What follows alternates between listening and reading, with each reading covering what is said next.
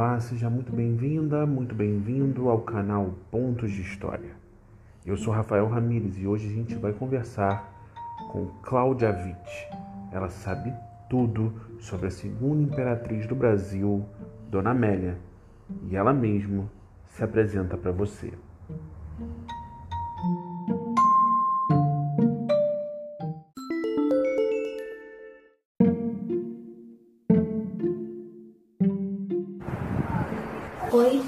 Meu nome é Cláudia Tomé Vitti. Eu vou falar hoje um pouco sobre a Imperatriz Dona Amélia e a filha dela, a Princesa Dona Maria Amélia. Como é que foi montar esse quebra-cabeça da vida da segunda imperatriz do Brasil? Ah, esse foi um projeto de uma vida, porque Dona Amélia viveu muito poucos, muito poucos anos no Brasil. Ela nasceu no norte da Itália, ela cresceu na Baviera, depois ela viveu um pouquinho no Rio de Janeiro, foi para exílio na França, viveu em Portugal metade da vida, com muitas viagens de longas estadias na Alemanha, na Baviera, fez algumas visitas para parentes na Inglaterra, na Suécia. E quando ela faleceu, a única irmã dela que ainda estava viva era a rainha Josefina da Suécia. Então, uma boa parte dos documentos, das cartas, das coisas mais pessoais dela foram para na Suécia. Então, reunir todo esse material foi realmente um quebra-cabeças em arquivos e castelos e museus em todos esses países que eu mencionei. Algumas coisas uh, necessitando de autorizações especiais, outras precisando de traduções, porque muita coisa está em francês, em alemão, em português.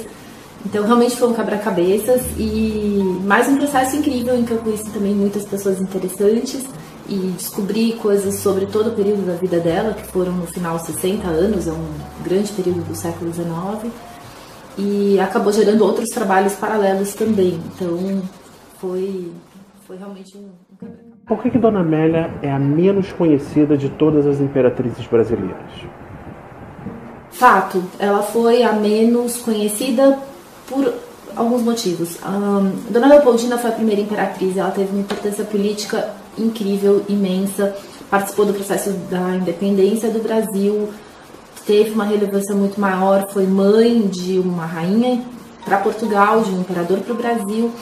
Então, apesar de uma vida muito curta, ela faleceu pouco antes de completar 30 anos, ela viveu praticamente um terço desse período no Brasil, num, num período muito ativo politicamente e em que ela protagonizou realmente todo esse processo.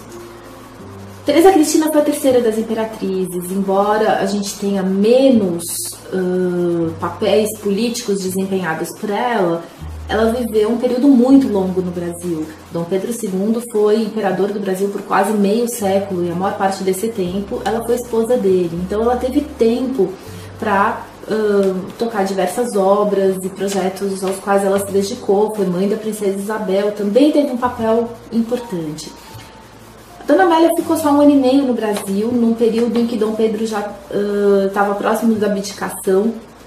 Ela era muito jovem, então ela não teve nem tempo, nem oportunidade, vamos dizer assim, para ficar tão conhecida como as outras duas. Então ela acabou um pouco ofuscada pela primeira e pela terceira, é, é fato.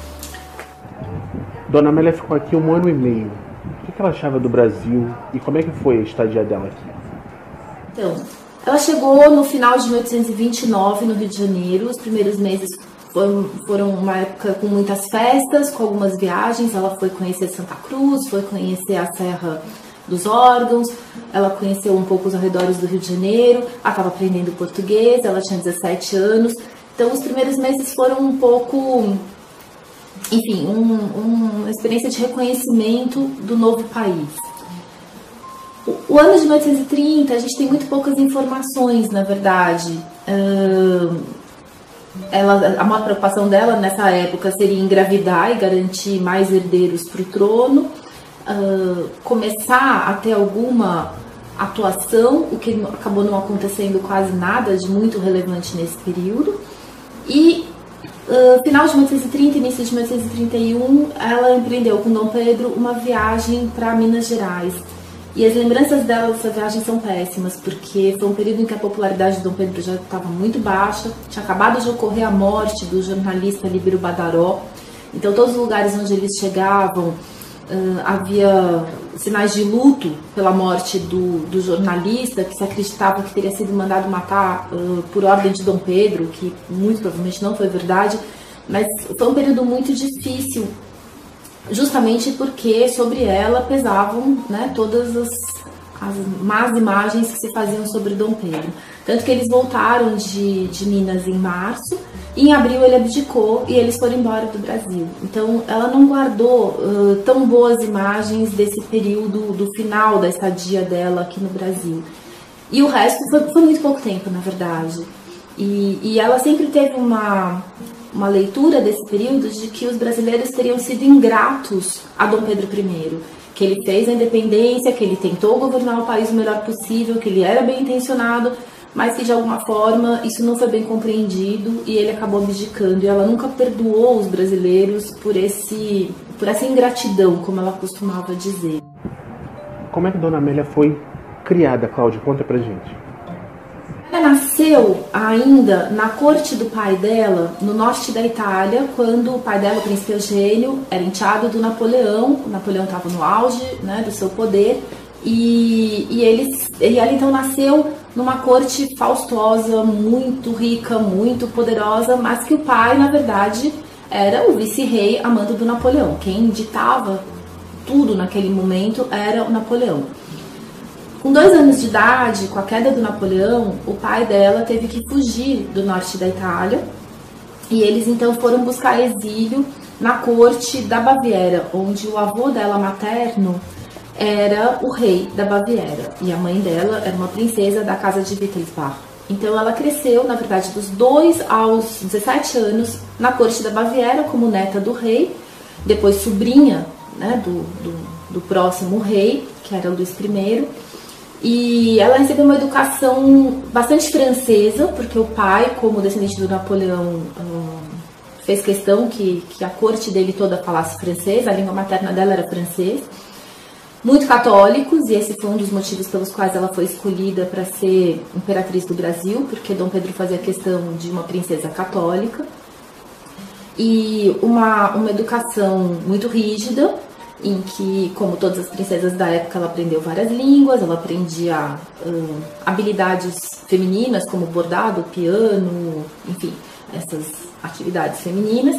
Ela não foi tão preparada para ser uma imperatriz e governar como a Leopoldina. Né? A imperatriz Leopoldina era filha do imperador da Áustria, ela sabia, sempre se soube que ela casaria provavelmente com o rei, com o imperador, teria um papel político.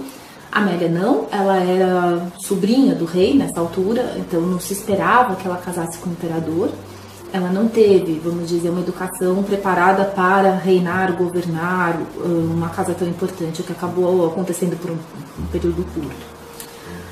E, de maneira geral, ela gostava muito de andar a cavalo, que foi uma das coisas que a aproximou do Dom Pedro, era uma das grandes paixões dele.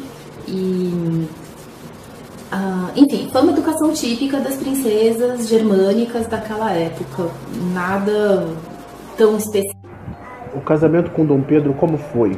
Era político, depois virou um casamento com amor? Conta pra gente como é que foi. Sim, como todos os casamentos nas casas reais naquele momento, era um casamento político. Uh, ele não poderia casar com quem ele quisesse, então tinha que ser uma princesa. E havia dois aspectos muito importantes dentro desse caráter político. Um, ela tinha que ser uma princesa católica, como eu já falei, e segundo, ela tinha que ser proveniente de um reino constitucional porque Dom Pedro já tinha, nessa altura, otorgado duas constituições, uma para o Brasil, outra para Portugal.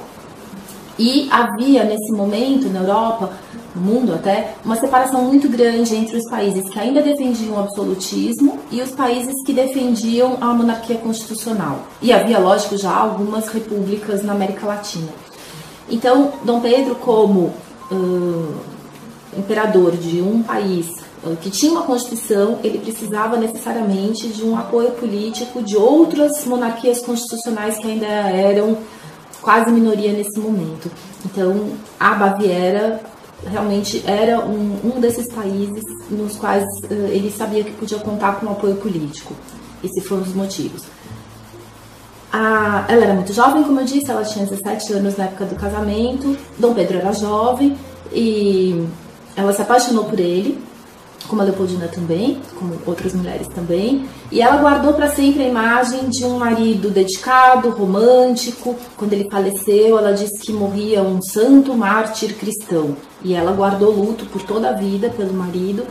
Ela teve realmente uma uma visão romântica, uma devoção por ele, pela imagem dele, e ela pegou também um, um, final de vida dele, na verdade, porque Dom Pedro faleceu muito jovem, ela foi a última esposa, então eles também conviveram muito pouco tempo, porque foi esse ano e meio no Brasil. Durante o exílio, quando eles foram embora, também foi muito pouco tempo juntos, e logo ele faleceu, então ela guardou uma imagem meio de lua de mel do marido. Como é que foi o exílio, né, quando Dom Pedro I abdicou da coroa brasileira? Ele eles conviveram? Como é que foi? Ah, eles saíram do Brasil começo de abril de 1831 e foram para a França. Dom Pedro cogitou primeiro uh, passar o exílio na Inglaterra. Ele estava em dúvida entre Inglaterra e França, então eles foram para a Inglaterra, depois voltaram para a França. Inglaterra era muito caro, a, a vida, como até hoje e eles também não tiveram um grande apoio político do governo inglês. Então ele achou que na França, como também era uma monarquia constitucional, ele teria provavelmente mais apoio. E então ele passou alguns meses na França angariando justamente recursos e apoio. E a, em janeiro de 1832 ele partiu para uma guerra contra o irmão Dom Miguel que defendia um governo absolutista em Portugal. E ele defendia um governo liberal. Dona Amélia ficou em Paris. Dia 1 de dezembro de 1831, ela teve a única filha, a princesa Maria Amélia, que nasceu em Paris. Inclusive, os padrinhos foram os reis da França, o rei Luís Felipe e a rainha Maria Amélia, por isso ela chamou Maria Amélia, não por causa da mãe, mas por causa da madrinha. E Dona Amélia ficou, então, uh, o ano de 1832 inteiro sozinha em Paris, com a filha, que era bebê, a princesa Maria Amélia, e com a rainha de Portugal, Dona Maria da Glória, por quem os dois exércitos em Portugal estavam guerreando. Né? Ela representava o governo liberal constitucional que Dom Pedro queria instituir em Portugal, fazendo do país um, uma nação mais moderna. E Dom Miguel acreditava e defendia a ideia de que o único regime legítimo seria o absolutismo, e então ele tinha tomado o poder como um rei absoluto. Durante Todo esse período, 1832, 33, uh, correu a Guerra Civil em Portugal, enquanto isso Dona Amélia ficou no exílio em Paris com a filha e a enteada. Uh, em setembro de 1833, quando Dom Pedro já tinha praticamente vencido a guerra, então ela mandou, ele mandou que a esposa e as filhas voltassem para Portugal, enfim, fossem para Portugal, elas nunca tinham estado em Portugal. E então eles se reencontraram depois de um ano e meio separados e tiveram exatamente um ano ainda juntos em Portugal. Como é que foi o período delas com Dom Pedro? Como é que foi a convivência delas no tempo em que elas estiveram com Dom Pedro? Como eu disse, foi só um ano. Ainda era um final de guerra civil, praticamente, né? O final de 1833 e dois terços de 1834. Dom Pedro apresentou a filha como rainha de Portugal em todas as ocasiões e solenidades, sempre tendo ao lado a esposa. Então a gente tem uma iconografia na época muito interessante em que sempre aparece Dom Pedro no meio, como Dom Pedro IV, que tinha abdicado do do trono em nome da filha, a rainha, então, Dona Maria II, ele como regente dela, e a seu lado a esposa, Dona Amélia. A gente encontra várias imagens em que aparece ele com a Constituição na mão, ou a Maria da Glória com a Constituição na mão, mas sempre Dona Amélia ao lado. Então foi um período em que os três conviveram muito de perto, visitando inclusive alguns lugares em Portugal, teve uma viagem para o Porto, e nesse momento eles eles se apresentaram na cidade onde tinha, onde tinha ocorrido o cerco do porto e onde Dom Pedro tinha efetivamente passado quase todo o período da guerra. E aí, voltando para Lisboa, pouco depois ele faleceu. Ele uh, tinha contraído tuberculose durante esses anos de guerra e ele faleceu então com 36 anos, muito jovem, e Dona Amélia ficou viúva com 22. Depois da morte de Dom Pedro, Dona Amélia foi afastada de Dona Maria e eu queria saber se ela era madrinha de Pedro V, filho da Maria II, da Maria da Glória. Depois que Dom Pedro morreu e Dona Maria II efetivamente se tornou rainha reinante em Portugal, Dona Amélia tinha uma influência muito grande sobre ela, como madrasta, como companheira de exílio. Elas tinham uma diferença só de sete anos de uma para outra, elas tinham convivido muito, embora Dona Amélia fosse a madrasta e ela a enteada. Existia, lógico, interesse na corte, várias pessoas gostariam de ter mais influência sobre a rainha.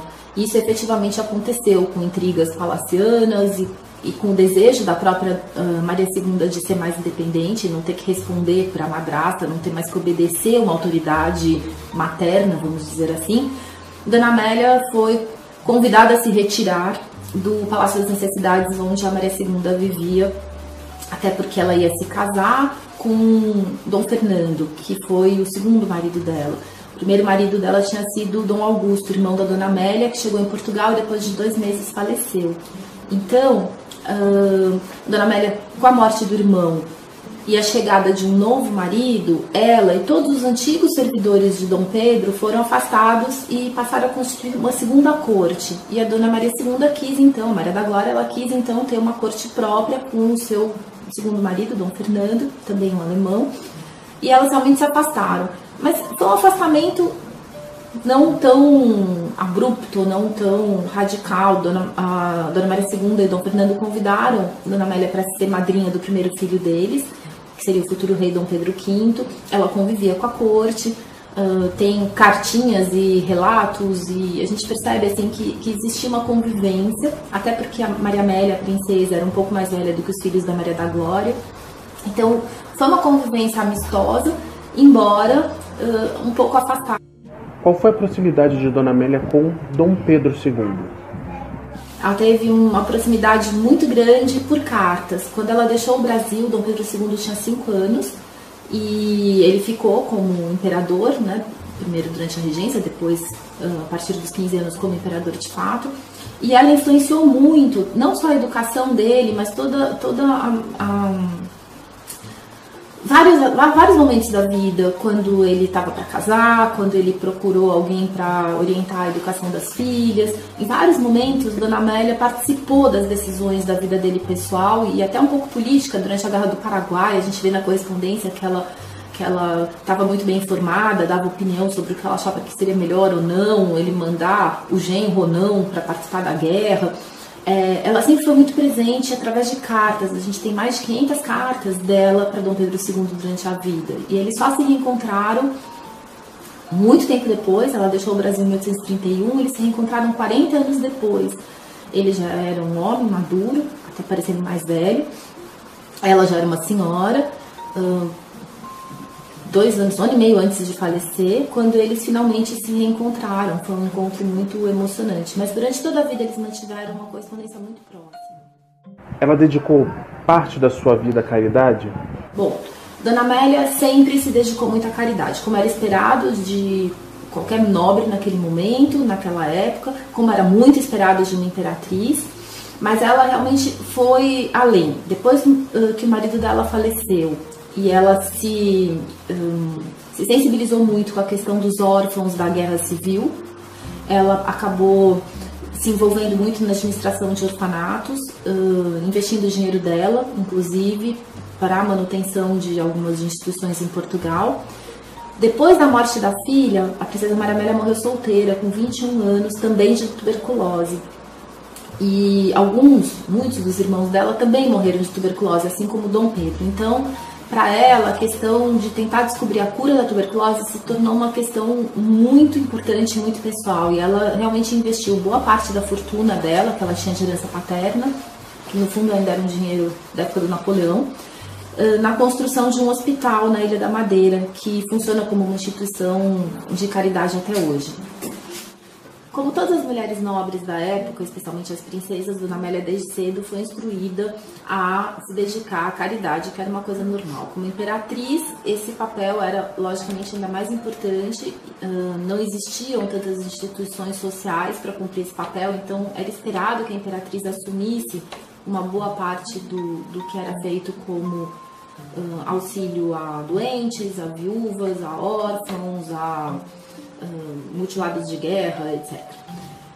Principalmente em Portugal, ela vai assumir isso depois que Dom Pedro morre, até porque, como consequência da guerra, passaram a existir muitos veteranos de guerra e, e muitos órfãos de guerra, então ela assume várias instituições com dinheiro próprio e com, enfim, dedicação dela pessoalmente em cuidar dessas instituições. Anos depois, quando a única filha dela morre, a Princesa Maramelha morre com 21 anos, de tuberculose na Ilha da Madeira. Foi a mesma doença que matou o pai e alguns irmãos de Dona Amélia. Então ela tomou essa questão da tuberculose como uma coisa muito pessoal. E ela investiu uma boa parte da herança que ela recebeu por parte de pai, que no fundo ainda era um dinheiro via Napoleão, eh, na construção de um hospital na Ilha da Madeira, onde a filha dela tinha falecido, para que a população carente da Madeira, que era contaminada com as pessoas que iam para lá tentando se curar, tivessem também um auxílio. Esse hospital existe até hoje, não mais como, como cuidados com tuberculose, mas com outras funções sociais, e foi uma das grandes obras que ela deixou. Outro, outro Outra instituição que foi beneficiada também por ela foi o Orfanato de Munique. Quando ela se casou, Dom Pedro tinha mandado uma grande soma para ela fazer uma festa muito bonita, muito luxuosa em Munique, como tinha sido a, a, a festa dele do primeiro casamento com a Leopoldina. Era uma soma muito grande. E a família e ela decidiram então fazer uma festa menor, uma coisa mais restrita, no próprio palácio para a família e usar esse dinheiro como capital para que duas órfãs do orfanato da cidade de Munique tivessem direito a um dote, para elas poderem então casar e ter uma família, porque até então as, as órfãs não tinham é, esse privilégio, vamos chamar assim, elas tinham que trabalhar ou se tornar freiras em, algum, em alguma instituição que as aceitasse sem dote. Esse era um, um problema das jovens daquela época. E é interessante que essa instituição existe até hoje, esse capital continua investido até hoje, e duas meninas por ano continuam sendo escolhidas não mais para receber um dote para casar, mas para poder uh, aplicar nos estudos, fazer uma pós-graduação, fazer um, enfim, um, um, curso, alguma coisa que, que faça diferença na vida delas. É a Fundação Brasileira. Do que, que ela faleceu e com quantos anos? Dona Amélia faleceu em janeiro de 1873 do coração. Ela já sofria do coração desde os 40 anos, mais ou menos. Ela tinha dores no peito, ela sofria de mangina. E em janeiro de 1873 ela tinha 60 anos. Ela então faleceu no Palácio das Janelas Verdes, onde ela vivia desde a morte da filha, na, na madrugada por, enfim, complicações de, do problema cardíaco do qual ela já sofria há muito tempo.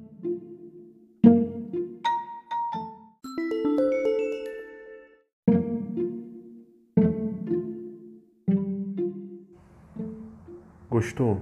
Então fica com a gente. Todo dia tem episódio novo com vários momentos da história do Brasil e do mundo. Eu, Rafael Ramires, e meus convidados estaremos conversando com você sobre o que aconteceu na história. Tchau, tchau.